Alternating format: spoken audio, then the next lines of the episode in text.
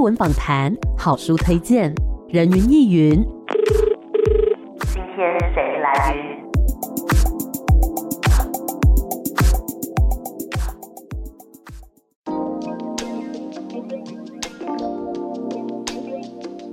人云亦云，今天我来云。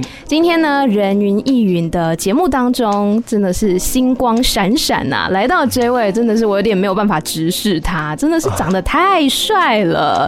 但是呢，平常大家就是在荧幕上面看到他的表现，可是这一次，大家可以透过书本，可以透过文字来更加的认识他。让我们掌声欢迎石之田。Hello，Hello，大家好，我是石之田。耶！哇，自己自己掌声，是一个综艺咖，是不是？不是不是，因为也突然有点尴尬。不会不会不会尴尬。哎，我想要先问一下，你有小名吗？小名那种小天，对，小天。我爸妈叫我小天，嗯，我弟弟，因为我有个哥哥。嗯哼，那朋友呢？朋友很多种哎，阿田、小田、甜甜，然后离不开“田”这个字，比较多是用“田”发展，嗯、然后偶尔会有什么哎，小石哦，对，芝芝，但是这种比较少数，可能百分之十以内。哦，六七吧。就感觉大家对于你的这个小名啊、绰号等等，好像都还是围绕在你的这个名字。对，那我们其实讲到这个名字这件事情，在这一次的书当中也有提到。这一次的散文集名字叫做《时光乍现》，也是用你的那个姓氏的时。对啊，蛮可爱的哦。为什么会取名叫《时光乍现》？其实 我自己原本不是用这个名字的。嗯，我原本取了一个有点中二的名字。口口口口诞生，因为我的田有四个口，嗯，我就觉得它好像是我的一个分灵体吧，就是书本，所以它应该要有点我的 symbol 在里面，嗯，然后它又是第一本，所以我就觉得诞生有种新生儿吧，对，然后蛮有画面的，对，但是后来跟编辑啊还有公司伙伴讨论，他们都觉得这个名字是很有趣，没错。但跟我的内文并不是非常的有连结性，嗯，对，他可以知道为什么我取这个名字，但是可能在书名上面，大众观感不会认为是这样子的内容，嗯嗯，对，所以后来。他们也举了一些选项给我，然后我也跟他们在过程中有讨论，嗯，最后定下的这个名字，嗯，的确，因为口口口口诞生，感觉调性上面跟你里面的文字比较不是一样的类型啦。对，就可能原本想象的会比较诙谐吧。对对，可能内容其实是比较认真的，嗯，比较内敛的东西吧。嗯，嗯没错。那我就好奇，里面分成哪一些篇？章，那为什么会这样子区分？你说每一篇吗？对，就是它不是有集一、集二、集三吗？哦，你说分级，总共分成三个集。嗯，集一是盘根，是集二是叶系，集三是光滑。嗯，那会这样区分，是因为一开始我在写作的时候，我还没有拿捏好方向。对，我就跟编辑讨论，他就说，那我们找二十个你有感觉的关键字。嗯。然后我在那二十个关键字里面，我有举一个是爬树，是。因为我一直觉得人的成长有点像爬树，嗯，并不像爬楼梯一样，它有一个很明确的方向性。嗯，爬树是一个相较曲折，然后有探寻，有很多转弯，嗯，它是一个有机的过程，是。那他就听到哦，爬树这个概念蛮有趣的。然后我又跟他聊到说，我觉得好像都在打造一个自己的信仰吧。嗯。所以他就说，不然我们用树的概念去做我们这个书的结构。嗯。因为我们还是要有一个大概的方向去创作。对。虽然后来创作出来的可能不适合这个结构，但至少有个 blueprint。嗯。对。所以后来编辑就跟我一起决定说，那我们用树这个概念。那我觉得比较幸运的地方是，最后写完之后的确也跟这个脉络很相近。嗯，所以盘根就会是我是怎么样生长，我的原生家庭。以及我很核心、很稚嫩的时候就累积的，或是回忆到的一些片段，是。然后在中间的部分的话，就会是我怎么样去茁壮的，它就比较属于茎或是树干的部分，嗯哼，或是一些枝叶，就它的叶系，对。然后最后面是透过那些叶系里面洒下来的光华，嗯，那些就会是照映下来，那它有点晃动，有时虚，有时实。它就会比较不是那么肯定，但是他就是现在的样貌。嗯嗯，那我蛮喜欢那种感觉的。是，也可能是一些曾经路过你脑袋的一些想法，然后你把它捕捉下来。嗯嗯嗯、对、嗯、对，不一定是什么具体的事件。对，它可能很模糊，可是我觉得其实越真实的东西，它就越不能那么确认。嗯哼，嗯，因为就是很很烂的一句话，不就是说什么唯一不会变的就是变本身嘛？嗯、所以对我来讲。那个光滑反而是真实的存在。那我很好奇，你是平常就有阅读或是说写作的习惯吗？这本书又是在什么样的契机下诞生的呢？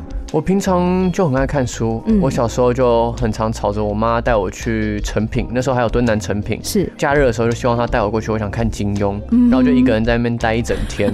然后中午的时候就去 Seven 啊，或者说买一点小东西吃。对。然后写作的习惯其实是等到大学，嗯，刚升大学的时候，其实我对于我的系所不是很了解，然后对于未来也很彷徨，所以我就花了很大量的时间在看书。嗯哼。因为那时候被朋友带到那种独立咖啡厅，然后在独立咖啡厅里面就听了很多不一样的音乐，然后看了很多以前没看过的书。对。就突然觉得文字。很迷人，也希望自己可以透过这个媒介去说一些话。嗯，那一开始只是自己写写自己的日记，是。那等到成为公众人物的时候，也开始有些社群的自媒体。嗯，不过在自媒体上面，文字很受局限，以及我觉得自媒体并不是一个。最尊重文字的渠道，嗯，因为文字最被重视的状态应该就是放在书本里面，是，所以那个时候就想说，好像可以试着出书，嗯，那时候只是个念头，对。很幸运的是，这个念头没多久，我才刚跟我的经纪公司聊到这件事情，出版社就联络上我，他就说，哦，有看到我一些访问，以及我写的一些东西，想跟我聊聊看有没有出书的计划。嗯，那我那天就记得是在一家咖啡厅，然后跟编辑见面。跟他聊完之后，我就觉得对方是一个可以一起完整这个旅程的伙伴。他的态度啊，或是他跟我的频率啊，两个人的互动方式，都让我觉得是可以当做伙伴的人。应该说可以尝试看看，因为毕竟还没真的开始嘛。嗯，就这个是个契机点。那最后这本书很幸运的又碰到了 COVID。嗯，那原本写作的时间对我来讲很片段。所以我写的其实比较慢，嗯，因为一边拍戏一边写，只有在没拍戏的过程才能写。那 COVID 的时候打断了一段时间，那时候产量就变得很高，对，因为嗯、呃、有很多很长的时间，而不是很碎片的时间，嗯，所以最后大概花了断断续续大概一年半的时间完成这本书。也蛮久的耶。对啊，因为没有我想象中的容易。我原本觉得很容易，就是一篇一篇完成嘛。嗯。但我觉得我写的算扎实，就是字数是多的。是。所以我当我克服了一开始的写作的紧张，开始写顺了之后。马上又开始碰到，哎、欸，我好像写到类似的东西，哦，于是我要开始整理，就是一边写一边整理，嗯，所以其实是一直在打磨整本书的，是，例如说我写到最后一篇的时候，我可能还会想到第一篇我可以怎么样再去修。让每一篇有他自己的灵魂，嗯，那他们彼此都不太一样，但是它是同一个根源的，嗯，他们重复性不能太高，对，他们不能太发散。那如果讲到一样的东西，是不是要独立成一篇呢？嗯哼，还是我把重复的东西稍微删减？嗯，对，所以一年半，我觉得比我想象中的久。是，所以在书写的过程当中，也是不断的再去整理，再去挑选。对，在书写的过程中一直在修剪它，有点像园丁吧。是，所以你刚刚说是一棵树嘛？对对对对对，嗯、的确是，所以让每一篇呢都非常的独特，有他自己的灵魂。那其中一篇我觉得很印象深刻的就是关于你的名字这件事情。哦，对，你说你小时候对于自己的名字是感到有点别扭的，但是长大之后好像又豁然开朗，这个过程是怎么样的呢？嗯、因为我的姓氏在小学的时候不是一个常见的姓，对，对于还没见过很多世面的。小朋友们，嗯、再加上我后面又是织田，对，那织田又是一个很日本的音，嗯，对，那个字是不一样的，是，但是石跟田又是一个很日本的汉字，对，所以小时候因为我我说我叫石之田，大家都会呃。就是你可以，虽然不一定有那个声音出来，但是你无形之中是听得到那个尴尬的声音。嗯，就是哎，零点一秒，对对对，就是节奏好像突然落了一拍。是，那那个时候就让我很不喜欢被别人知道我的名字。嗯，因为我是一个蛮害怕别人注目的人，小时候是很害羞的。嗯哼，那时候也曾经自己创造了名字。嗯，对。那那时候有些绰号让我觉得很烦躁，嗯，就大家说，哎，织田信长，织田信长，或者十字架，十字架，你就会觉得这些东西跟我有什么关系啊？嗯，就是你可不可以给我一点好听一点的绰号？可是你又很难跟他们讲道理，你懂吗？嗯，就是你也不能恼羞，然后你听到你的呃呵呵呵，那时候还不会翻白眼，而且有些还讲什么织田信长。直接姓长，我想说，是有没有读书啊？就是，对啊，然后各种想翻白眼，对，然后然后也常被问，哎，是不是日本人啊？什么，就就就多了很多解释。然后我又不是一个喜欢跟别人讲太多话的人，所以那时候面对这些扑来的资讯，我就会很烦躁。嗯嗯，所以以前是很讨厌的。是，那是等到稍微懂事一点，有一次在翻那个幼稚园的毕业纪念册，嗯。有看到有一个栏位是写说名字的由来，嗯，因为那时候是给爸爸写嘛，是幼稚园只会写注音，甚至注音搞不好都不会，对，那个也不会翻来看。然后那时候是国小时候看，才看到我爸在那上面写的是说勤于耕耘知识的田地，那那对我来讲就是一个种子。嗯，那时候我读到之后就记下来了，因为我就觉得原来名字是可以有意义的，是。我以为名字就是一个符号而已。嗯这个东西就一直在我心中一直发芽茁壮，所以后来我就发现，我好像也被这个名字牵引着走往一些方向。嗯哼，隐隐约约的，它好像是一个暗示，一个象征。是，所以就喜欢上它了。嗯，嗯，所以这个过程当中是有这样子的一个转折，透过爸爸书写的文字，了解自己名字的意义，也就更加的接受它。对，我觉得人好像会越来越活得像自己的名字，因为你会自己找到这个名字给予你的意义，是，那它就会慢慢的指引一些方向。嗯，嗯，而且听说你在签名的时候，是不是有一个蛮特别的符号，一个图案？哦我会画一个蝴蝶，嗯，就把田画成一个蝴蝶，因为我母亲很喜欢兰花，嗯，那她常常会买蝴蝶兰到家里面放，是。然后我记得有一次她生病，然后在医院嘛，然后我开车去医院送汤给她，嗯，因为她那时候病很严重，嗯，然后回到家的时候正好看到她买的那个兰花有一个花瓣掉在茶几上面，嗯，因为是放在茶几上，是。然后那个花瓣我就看了它，它就很像一只蝴蝶，嗯，然后我会觉得它很漂亮，可是它落下了，嗯，它接下来就会枯萎了，嗯，我当下就突然觉得它其实也很像一个甜的字，嗯，于是我就试着把它放到我的名字里面，那它就会成为一个新的生命形式。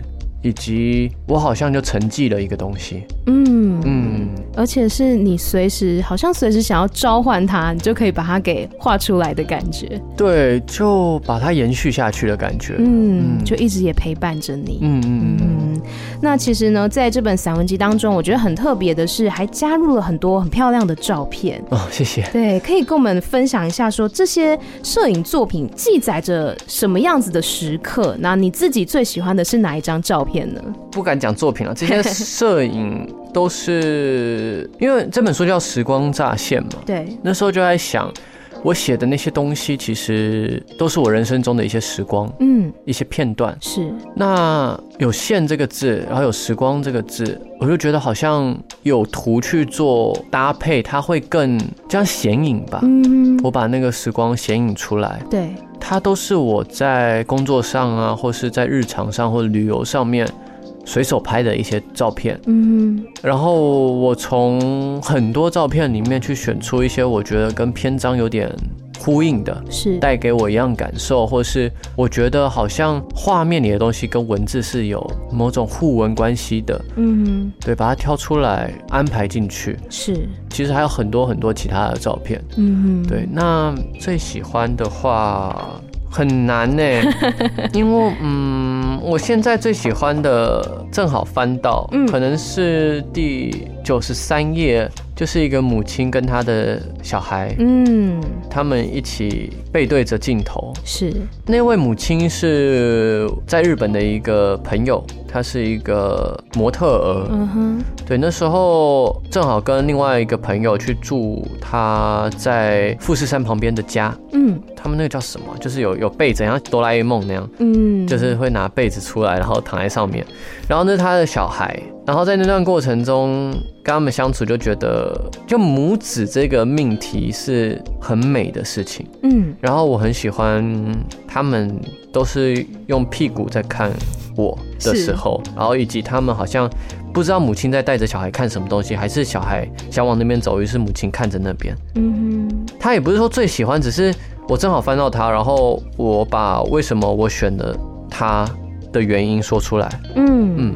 对，其实书中还有很多，就像刚刚之前讲的，是生活当中的一些那种细碎的时刻。嗯，对，那它不一定说是那种摆拍啊什么的，而是非常自然的日常的时光。嗯，因为我觉得无论是书文字还是图照片，他们都是载具。嗯，他们都是一个承载物，用来储存东西的。那能够把这些。感受用实体的方式储存下来是一件很感激的事情。嗯哼，嗯，所以在书中呢，织田除了用文字之外，也用这些摄影作品储存了非常多他想要说的话。那我们先稍微休息一下，待会再继续回到人云亦云。好的。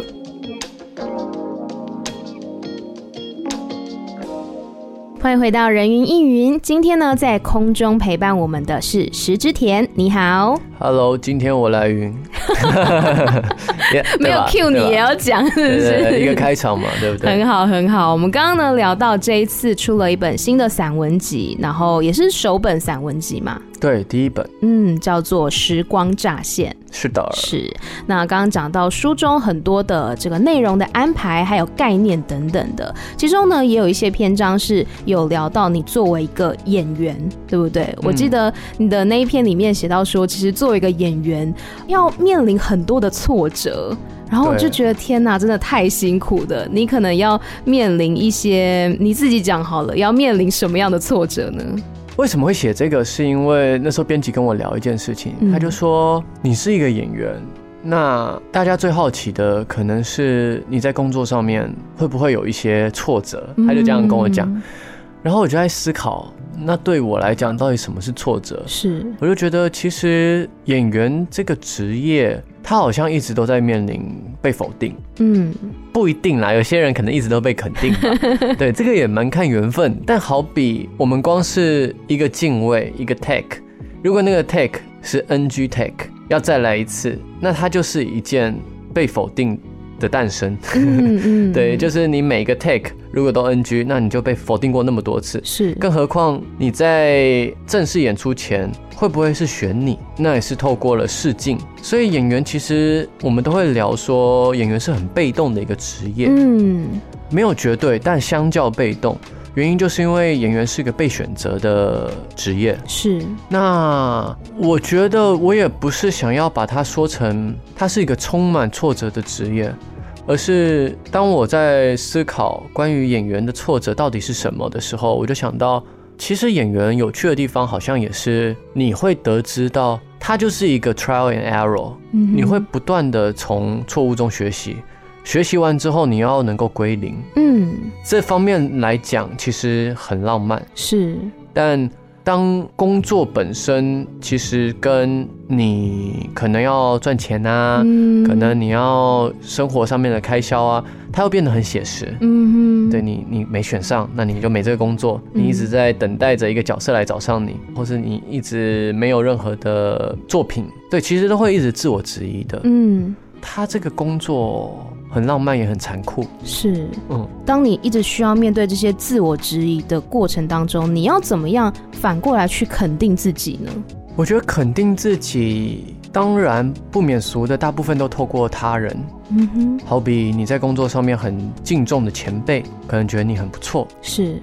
无论是幕后工作人员，还是跟你一起演戏的演员，或者是有些人会得到奖项嘛，嗯，或是被一些人直接点名说哦，很不错，嗯，对，然后再来应该就是粉丝，嗯哼，你会慢慢有一些喜欢你的人，对，他们可能看到了你平常没看到的好。是，那我觉得粉丝也给了很大的能量，对，有好有坏，嗯，有一些你可能会觉得他们是好的出发点，嗯，但是你可能会觉得，哦，好像不用讲的太夸张，哦，其实没有到那么好啦，心里会有一点点负担。对对对，但我觉得总体来讲，任何东西都是这样，那你要怎么样去观看它？嗯，那至少在我目前。看着我粉丝这样支持我的作品，以及跟我分享我带给他们的一些能量，嗯，或是一些想法，或者他们直接跟我讨论，是，我觉得都是很良性的互动，然后也都给我很多的燃料跟养分。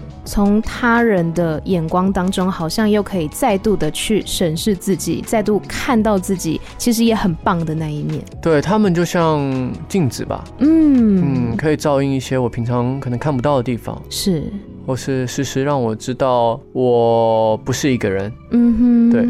那我觉得刚刚讲到说他们像是镜子一样，然后这毕竟是可能长大之后你面临到的一些人际关系。那我们常常讲一个人的性格，可能跟他的原生家庭会有关系。嗯，你觉得你的性格跟原生家庭有什么样子的关联，或者说你有受到他们什么样的影响吗？我很相信人会受到原生家庭的影响是非常巨大的，嗯、甚至百分之七十的程度。嗯、因为有一个说法是说，其实儿童的头脑好像在刚出生的时候，他其实是可以吸收任何东西，因为他还没有所谓的既定思维。嗯，那他到某一个岁数的时候，他就会慢慢形成他自己的 algorithm。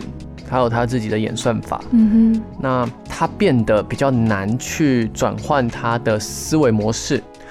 那在那个岁数之前，其实最多相处时间的人就是原生家庭。嗯哼，我觉得我自己身上有非常多我母亲的影子，因为我大概是小学三四年级的时候，我父亲就去别的地方工作，就比较少待在家里。是对，然后就是我母亲带大的。嗯。嗯，所以其实我个人的性格比较不爱讲太多自己的事。嗯嗯，这是我自小的习惯，然后也比较避俗一点吧，就是蛮害羞的。嗯，这些都是我母亲教育我的。然后有时候有些朋友也会觉得，哦，我会不会太客气？就很常会，哦，谢谢，我说不好意思。但这也是我母亲留给我的，就是我蛮信仰这个价值。嗯，就尽管现在人会觉得有些东西不需要那么客气，是那会生疏，但因为我知道为什么我要讲这些东西，所以我就还是觉得本来就应该讲啊，嗯，对吧？这不是因为要保持距离，这是表达自己的感谢吧？嗯嗯。对啊，我觉得我原生家庭是很影响我非常多的。是，嗯，那除了妈妈之外，是不是还有一位是勇吗？哦，我哥哥吗？对，对我哥也影响我很多。嗯，但他比较像我爸啦。不过因为他跟我也也是大部分时间都是我母亲带大的。嗯，对，所以他有些地方也会跟我可以很融洽。是，可是我常常跟他相处在一起，哎。这部分很像我父亲哎，对，很酷。我觉得基因真的很酷了，就是一个像母亲，一个像父亲这样。就其实有时候活到一个年纪的时候，会突然觉得，哦，这个就是传宗接代。就人类其实就跟植物一样啊，嗯、就是种子，然后你被播种了，然后你发芽，然后你长得就像你的母亲一样。嗯，他们就是为了繁衍这个后代。是，其实所有生物都是这样经历生命的。嗯，然后你就突然觉得。其实人类很渺小，嗯，对，其实世界很大。我们突然转到了这个生物学的领域，但我觉得我很认同，就是好像我们传承了我们父母亲的一些东西，嗯、然后我们自己也有自己独特的东西，然后就一代一代这样的流传下去，好像造就每一个人都有自己的独特性。嗯嗯，很好玩哦。是，而且就以前会觉得那种台词很智障啊，什么我流着你的血，或者什么，你懂我意思吗？就是关我屁事。啊，我是我自己的血，什么你？然后后来都是那种，哦哦，对，血里面真的好像有你哎，对啊，就是生物学上真认真的，对对对对对，是是真的是你生的哎，嗯，对啊，挺好玩的。那你觉得，就是小时候哥哥有没有带你去做过一些比较好玩的事情，或是冒险之类的呢？他带我去打网咖嘛。然后带我去夜市，嗯，他没有真的带我去冒险啊，是，反而是我曾经冒险，然后被他冲康，然后又被爸妈骂。那时候我记得是我好像我们家那时候住八楼，是。因为我们家的电梯间的对外窗其实可以爬到我们家里面，嗯，然后有一次我忘记带什么东西啊，反正我就急着回家，嗯，然后因为我忘记带钥匙了，对，然后我就爬外面，就是在八楼的高度这样爬，太危险了吧？那时候好像国小。国小就不怕死啊，那时候就觉得 八楼哎，那时候看很多成龙电影，就是 想太多了，就是觉得自己 OK 啊，嗯、对，而且我我我觉得很安全，因为我手抓到啊，是，但我那时候没有想过如果脚滑了怎么办，对，但我就爬了，嗯，爬进去之后，然后帮自己开门，然后就觉得很帅，嗯、自己好像完成了一个 to do list，然后人生的必购清单那样。然后我就等我哥回来，就跟他炫耀。嗯，我哥就不相信，然后说真的。我说你你我带你去看，然后大家去看那个窗外脚踩的地方，那个大概宽度八到十公分的宽度，用来踩脚的地方。这么小？我说你看那边我的脚印哎，你看，他就看到，他就哦，你真的哦，怎样？然后结果晚上就马上出卖我，跟我爸妈讲，然后被骂超惨，然后我的压岁钱被拿去装铁窗了。就是 很实质的惩罚哎，对，直接拿我的压岁钱直接装前后阳台的铁窗，我不知道为什么后阳台也要装了，前阳台才是我爬进去的地方，但他们就一次装了两个。我觉得这就是可能很多的兄弟姐妹之间的关系写照，就是会互相出卖啊，互相唠亏呀。我跟我哥也是这样子的相处。对啊，就是在互相信任与互相背叛的过程中，情感越来越茁壮。没错，就是相爱相。啥？对啊，对啊，就是这样，挺有趣的。那我们接下来呢，要请织田来朗读一段，在书中你想要跟大家分享哪一个段落呢？第一百三十页。于是，而立似乎又有一项潜在课题，就是关于找重心。前段时间，直子从爬行慢慢的学会了走路，甚至开始奔跑。和离地跳跃，自己又是怎么样学会走路的呢？看着侄子成长，不自觉地在心中多次浮现这样的问题。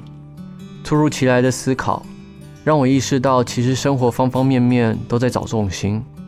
物理学上，重心就是在重力场中任何方向所组成的重力的合力都通过的那一个点。若是一个规则而均匀的物体，重心也会是物体本身的几何中心。而有趣的是，在不规则物体中，有些物体的重心反而不一定会在物体的上面。哥哥跟嫂子似乎在横出现之后，也慢慢将重心移离自身。原先的两人之间又更接近很许多。而立与成家息息相关。那个重心或许是我们名为家的地方。江山易改，本性难移。常以此辩驳自己固执个性的父亲，成为爷爷之后，似乎也柔和了许多。说起来，我们都在和人学习走路、找重心的同时，其实也是不断的在习惯新的重心。或许相较于他看似摇晃却笃实前进的身躯，我们看似平稳的步伐，却是晃荡颓皮。生活的奇幻总难以预测，有时偏左，有时偏右，甚至有时你已经拿捏好了，又因为外来的事物加入，重心再次移动，身躯难免摇摇晃晃。若是姿态迷人，如同沉浸在舞步中，他人见了流畅，自然也会被吸引过来，同感安稳；若是姿态颠簸，观者提心吊胆，不愿拒绝担忧，破坏自身难得维持好的平衡。不过我总觉得，即使颠簸，若能以奇特的方式立起来，稍稍落地便粉身碎骨的纤细，似乎也美得令人着迷。毕竟立，也不是代表不能跌倒。直子每次跌倒时，也总是会露出灿笑。想来，跌倒也是包含在而立之中，使人迷恋之处。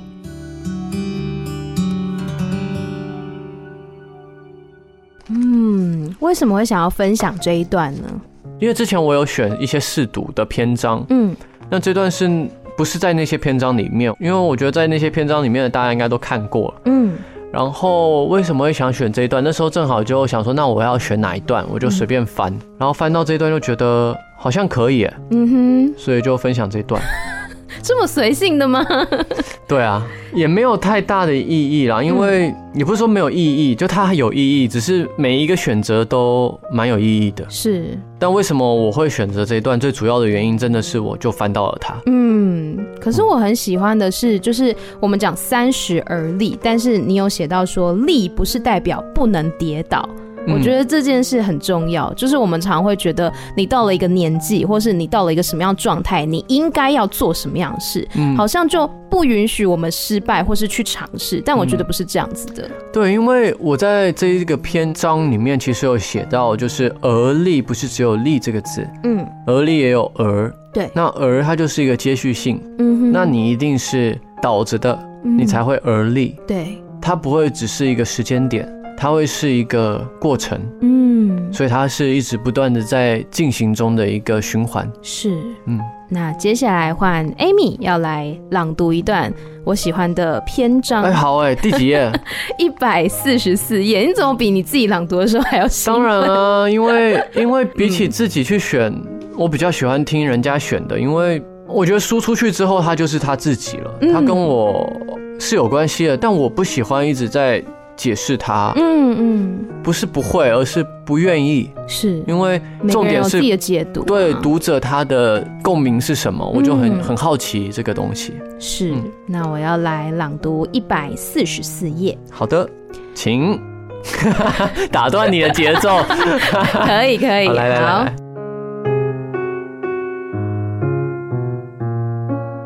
再怎么样顺遂的人生，都还是偶尔会被利刃划过。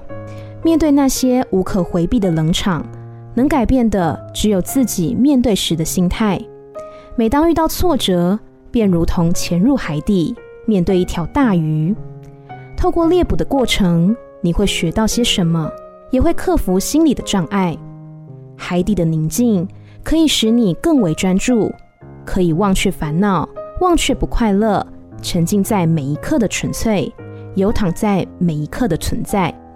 不是物理性的距离问题，有时观看要以很细微的角度，有时又得是以很宽广的角度。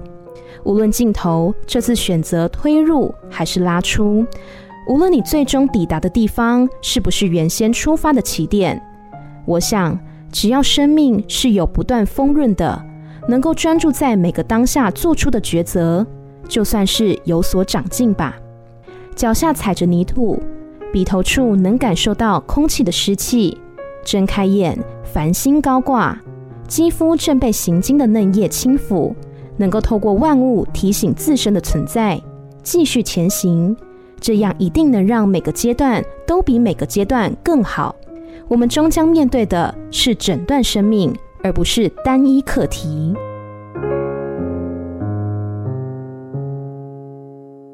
嗯，哇，你好厉害哦！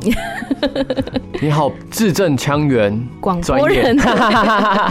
我很喜欢这段的原因是，我特别喜欢就是最后两句，就是我们终将面对的是整段生命，而不是单一课题。嗯，我也很喜欢。嗯，因为在我们的人生当中，你常常会可能碰到一些困难，你就觉得我跨不过去，我跨不过去了。但是当你真的努力的去解决这个问题的时候，你就会发现其实没有这么困难，或者是说我这次就算真的失败了又怎么样？嗯，重点不是跨不跨得去，对，嗯，它是我在这个努力的过程当中，我得到了什么，我吸收到了什么，学会了什么，然后那都是我生命当中一个很独特的地方。就算这次没有成功跨过去也没有关系，那就是我的一部分。对对对，嗯、就是这个意思。是我好喜欢哦，谢谢你。嗯，真的，我也很喜欢这一段，所以 相信就是听众朋友们，还有你的这个读者们，也一定有自己喜欢的篇章。那就是也欢迎大家可以分享一下，不管是跟织田分享，或是跟我分享都可以。大家可以 hashtag 时光乍现，这样我就可以从 hashtag 里面去看到心得。没错，很聪明的做法。记得石呢是石头的石，就是石之田的石。其实那段我是。喜欢的，但我不知道哎、欸。其实我很害怕去读它，嗯，因为像你刚刚读了，我心里在想说，哎，有没有那么正向啊？这是你真的有那么正向吗？就是你最好是不会有挫折啦，你最好是每次挫折都告诉我，哦，不是单一课题，你明明就很在意，在意又没有关系。对啦，就是啊，很害羞啦。其实，其实对啊。不会啊，我觉得就像你讲的，你写出来的文字一定都是可以让其他人有所共鸣的，就不一定说是怎么样的影响，就至少。你诚实的记录下了你的想法，我觉得这是最重要的事。好，诚实，对，是诚实的，没错。那其实呢，我们知道织田真的尝试过很多不同的东西，例如说以前可能比较年轻的时候，像现在应该也有持续的在跳舞这件事情。哦，就嗯，没有在练习了，没有在很认真的学东西，但听到音乐想跳的时候还是会跳。嗯，还是会有自己自然的律动。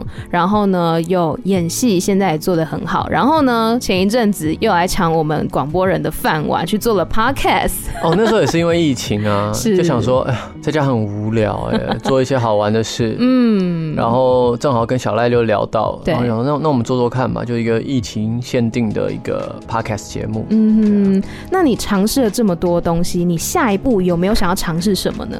最近在画画，哎，其实之前就有在画，是，就是最近在想，想要把画画这件事情做出一个节点。是哪一种画呢？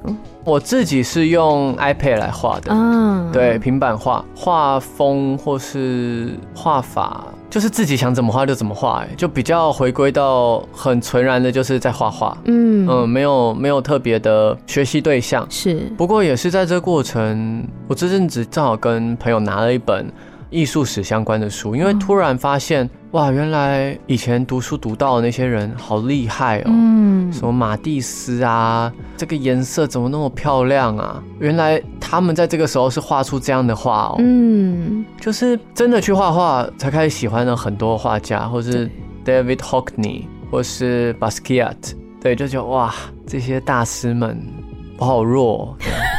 真的，真的，真的，就跟我开始弹吉他之后才知道，原来以前的那些吉他英雄们是怎么样铺垫，让我们走到现在的。嗯，Jimi Hendrix、Eric Clapton，就他们真的创造了某些基石，是，而我们踩着那些基石才能往上爬，往前走。嗯嗯，但是我们也不用去要求自己说要像他们那样子，而是我们自己当下觉得开心。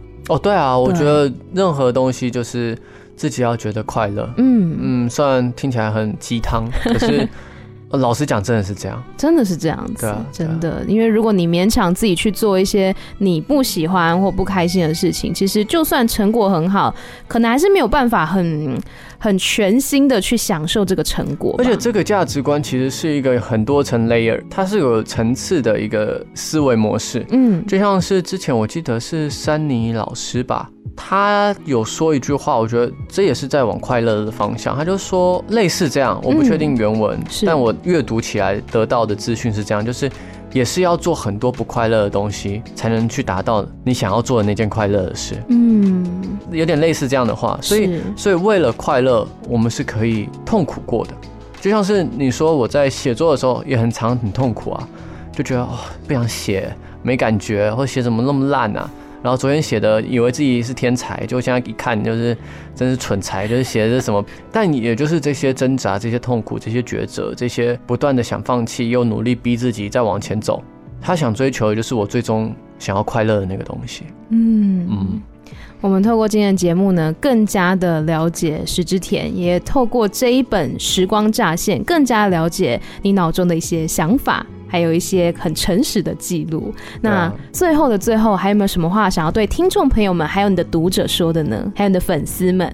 就谢谢你们来听啊！就各位读者以及粉丝或是听众，然后希望透过这短暂的谈话。能够让你们感觉到今天有一些不一样吧。如果你觉得有点生气也 OK 啦，就是获得一些情绪，嗯，快乐也好。就很高兴你们愿意花这个时间陪我跟 Amy。今天我来云。好，那今天呢也非常谢谢石之田来到我们的节目当中，当然也不要忘记去追踪他的各大社群平台，还有呢来继续的支持这本书，叫做《时光乍现》。再次谢谢之田来到节目当中，谢谢你。嗯，谢谢你，谢谢大家，谢谢 Amy，谢谢，拜拜，拜。